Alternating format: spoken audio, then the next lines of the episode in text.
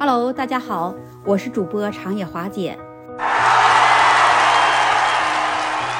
那华姐啊，现在就生活在大洋彼岸的日本。那华姐每天也都会在这里给大家分享一些中日的热点。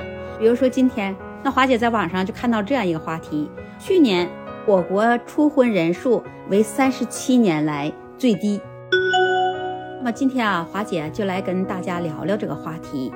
那说初婚的人数为三十七年最低，那就是说不结婚的人在降低了。那他为什么不结婚呢？对于现在当今的社会，它都已经是普遍的现象了。无论是在我们国内，或者是在华姐这里啊，日本不存在着这种少子化、老龄化这种现象，就是因为结婚的人少了。我们可以说把这种现象分为两类。那第一是那种不婚族。我们可以叫他独身主义者。还有一种现象，就是我们所说那个丁克，也就是丁克家庭。首先，我们来说说这个不婚族，他不愿意去结婚的原因。第一种类型的人是说啊，他自己本身的条件，或者是他学位就非常的高，家里的条件又非常的好，而且自己有自己的独自经济这么的一个来源，以自己的这么优越条件。他找不到适合自己的人，还有一种类型的人啊，他都觉得啊，这结婚啊太麻烦了。结了婚了，我们要面对每天的日常生活啊，准备那些油盐酱醋茶，还要去应对大事小事儿，还要处婆媳关系、妯娌关系、亲属关系等等，就感觉啊，这结了婚是身心疲惫，太辛苦了，太累了。他就认为啊，我就喜欢自由，那我一个人多好呀。我一个人，我想干什么就干什么，我想去哪里我就去哪里。结了婚以后，就觉得啊，这结了婚自己也失去了人身自由了。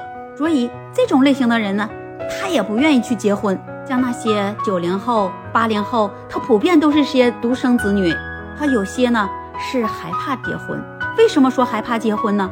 像他们的父母，六十年代、七十年代那些人，他们在结婚选择对象的时候。那时候那个年代，结婚只能是马马虎虎，不会很刻意的去挑对方，只要差不多啊就结婚了，也没什么感情基础，那么他离婚率就高了。那现在在八零后、九零后、零零后这些人，特别是做了单身家庭的孩子，他更不愿意去结婚去了。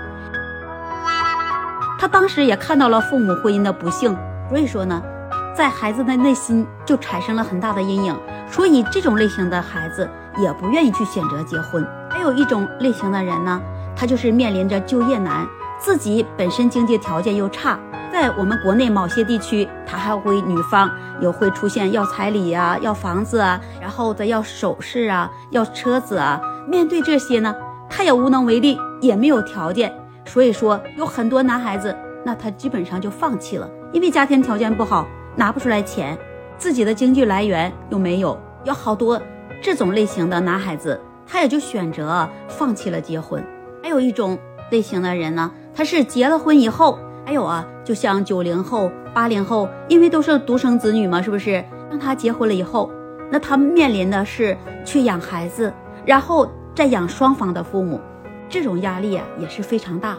所以说，有很多人啊，即使喜欢一直恋爱，我不选择结婚，那么我就不会有压力了。比如还有一些年轻人。是生活在某个地区，他就存在哥兄弟越多，那么女方家会要的钱就会越多。女方会认为啥呢？你家要是有你自己一个，那我就不要了，我选择彩礼也不要了，车子不要了，反正都是我的了。那以后过日子这钱都给我了。那如果你还有哥兄弟姐和妹，我就会去争。说到这里，那华姐就给你讲一个真实的事儿，是华姐自己家的一个亲属，家里有两个儿子。家庭是生活在农村，条件也不是很好。老大结婚呢，是连房子花了三十几万块钱，这三十几万块钱大部分也都是借的。那这个老二啊，娶媳妇的时候，这女方说了：“那你你大哥啊，都花了那么多钱了，那我也要花这么多，我也要房子，呃，我也要钱。那你不给我这么多，以后我怎么生活呀？”他就认为，呃，如果你是一个了，那么你家里的东西啊都是我的，包括你农村种的地呀。呃，房子都是我的。那现在房子也给老大了，呃，钱他也花了那么多，然后家里还有这些欠款，所以说，嗯，这女方说，按公平起见，你也得给我这么多。如果你这些条件都达不到给我，那么即使我结了婚了，我就不会去再怀孕，我也不会再去生孩子。这就是当今社会所存在的真实现象。最后啊，华姐希望在以后社会的发展中，都能找到属于自己的另一半，都有一个美满、幸福、和谐的家庭。你对这些现象怎么看呢？欢迎在评论区留言跟华姐互助，也欢迎您关注订阅华姐的专辑。那这期节目华姐就跟你聊到这里了，我们下期节目再见。